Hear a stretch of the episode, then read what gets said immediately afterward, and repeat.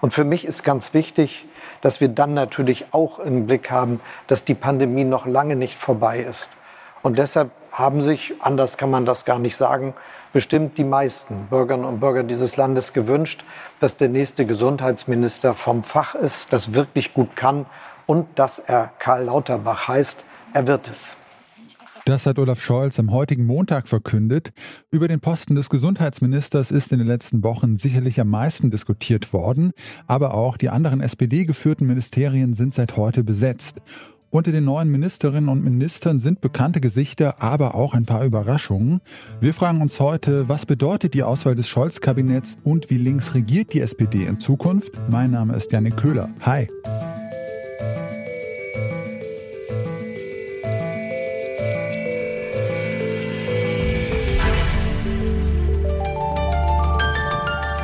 Zurück zum Thema.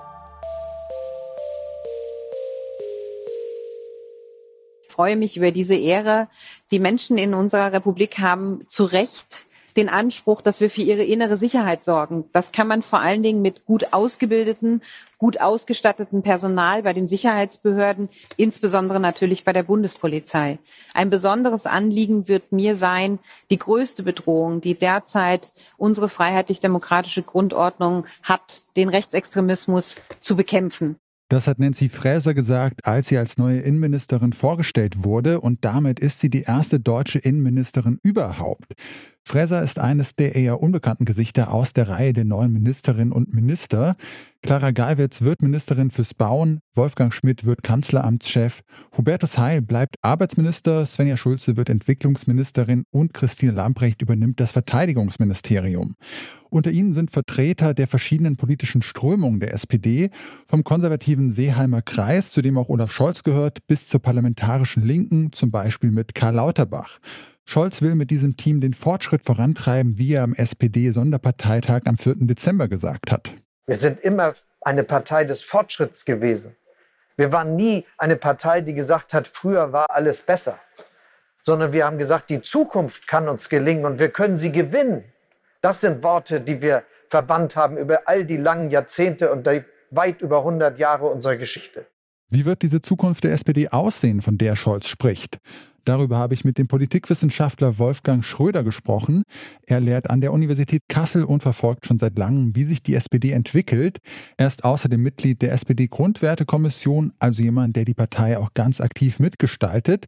Trotzdem ist er von der einen oder anderen Personalie überrascht gewesen. Ich habe ihn gefragt, ob sich die SPD mit der Auswahl der Ministerinnen und Minister für die Regierungszeit jetzt auch politisch neu ausgerichtet hat.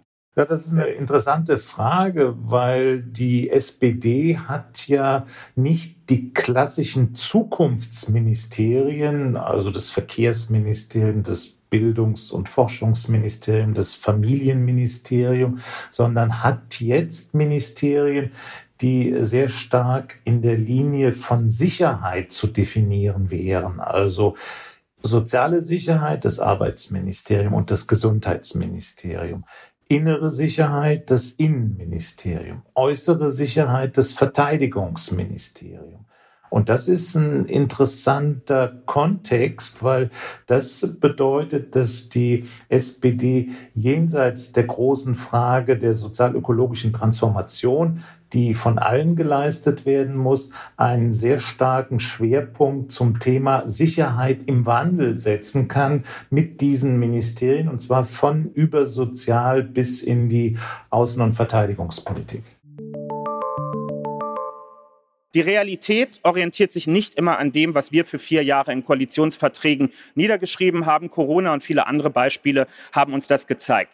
Hungrig zu bleiben, programmatisch auf der Höhe zu sein und Hegemonie herzustellen für die eigenen politischen Vorstellungen, sorgt dafür, im Moment dessen, wo sich die Realität verändert, zugreifen und Dinge vereinbaren und durchsetzen zu können, die noch nicht in einem Koalitionsvertrag angelegt gewesen sind. Dazu möchte ich uns aufrufen, das sagt Kevin Kühnert, der ziemlich sicher bald SPD-Generalsekretär wird. Auch er hat beim SPD-Parteitag am Wochenende gesprochen. Kühnert ist Mitglied der Parlamentarischen Linken und sieht für die Ziele der SPD wohl noch Luft nach oben. Ich habe mit Wolfgang Schröder darüber gesprochen, welchen Einfluss Kühnert als Generalsekretär darauf haben kann, wie sich die SPD in den kommenden Jahren entwickeln wird. Naja, es gibt die Regierung und es gibt die Partei.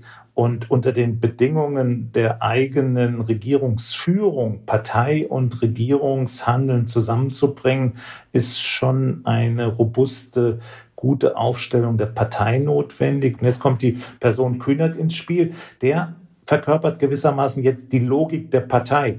Und die Logik der Partei ist natürlich nicht einfach abgekoppelt von dem, was das Regierungshandeln darstellt, sondern er muss eine Brücke schlagen zum Regierungsverhandeln. Also auf der einen Seite muss er das intelligent kommunizieren und eine Brücke bauen in die Gesellschaft hinein. Auf der anderen Seite kann er aber durchaus auch aufzeigen, wo die Partei weitergehen kann und weitergehen muss, als es das Regierungshandeln augenblicklich darstellt. Und das große Geschick von ihm müsste darin bestehen, dass es nicht zu unvereinbaren Zielkonflikten kommt. Ja, dann nochmal mit Blick auf das neue Kabinett. Was würden Sie sagen, wie sehr werden oder können da den Kühners Position oder auch generell die Position der Jusos in diesem Kabinett berücksichtigt und repräsentiert werden? Naja, die Positionen der Jusos sind ja bereits insofern stark berücksichtigt worden, als viele Jusos in diesen Koalitionsrunden gesessen waren und mitgearbeitet haben und eigene Akzente auch eingebracht haben. Also insofern sind die Jusos da schon ein Stück weit die Hefe im Teig und spielen auch aufgrund ihres Lebensalters eine wichtige Rolle, um die Vitalität der Partei nach vorne hin auch zu verkörpern. Und gleichzeitig ist es aber so, dass sie aufgrund ihres Newcomer-Status im Parlament und in den Prozessen des Regierens sicherlich nicht für sich beanspruchen können, dass sie hier alles bestimmen und dass sie für sich beanspruchen können, zu wissen, wie das alles läuft. Da sind sie natürlich ein Stück weit auch darauf angewiesen, dass sie eine produktive Schülerrolle einnehmen und sich in die Dinge da einfädeln und auf dieser Grundlage dann Stück für Stück auch souveräner ihre Position vortragen und einbringen können. Dann noch zum Abschluss vielleicht die Einschätzung, was würden Sie sagen, welche Strömung denn jetzt in der SPD mit diesem neuen Kabinett vielleicht so die Oberhand gewinnt? Also wie links die SPD jetzt in Zukunft tatsächlich regieren wird oder eben nicht? Also erstens mal ist dieses Gesamtprogramm der Regierung Koalitionsvertrag ein eher linkes Programm. Und dann bin ich aber wieder skeptisch auch bei der Einordnung, weil ich glaube nicht, dass diese Rechts-Links-Frage jetzt das Maß der Dinge ist, sondern das, was man jetzt gemacht hat, ist ja eine Koalition von ungleichen Partnern. Daraus versucht man eine Antwortstrategie zu entwickeln zu den großen Herausforderungen, die diese Gesellschaft zu bewältigen hat.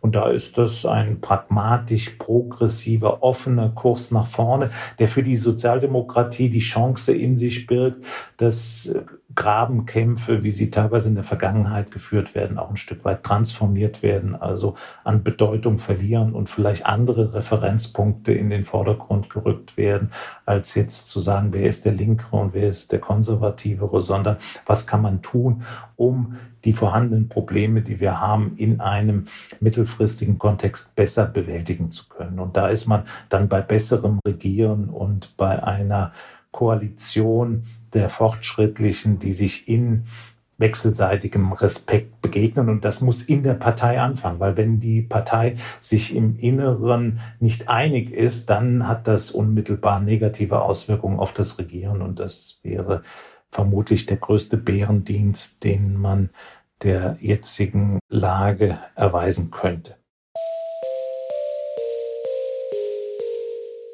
Auch wenn die SPD viel von Fortschritt und Zukunft spricht, die klassischen Zukunftsministerien hat sie sich nicht gesichert. Trotzdem, Wolfgang Schröder sieht die SPD mit dem neuen Kabinett auf einem pragmatisch progressiven Kurs und hofft, dass die Partei nun ohne die CDU als Seniorpartner viele ihrer Reformpläne auch umsetzen kann und damit ihren sozialdemokratischen Zielen näher kommt, heißt auch, dass sie insgesamt linker regiert. Damit das gelingt, müssen eventuelle Grabenkämpfe zwischen linken und rechten Parteiflügeln allerdings in den Hintergrund treten und die Herausforderungen, die vor der Partei liegen, gemeinsam angegangen werden. Das war's von uns für heute. An dieser Folge mitgearbeitet haben Alina Eckelmann, Charlotte Müller, Benjamin Zerdani und Rabea Schlotz. Chefin vom Dienst war Gina Ernstlin und mein Name ist Janik Köhler. Ich sag ciao und bis zum nächsten Mal. Zurück zum Thema vom Podcast Radio Detektor FM.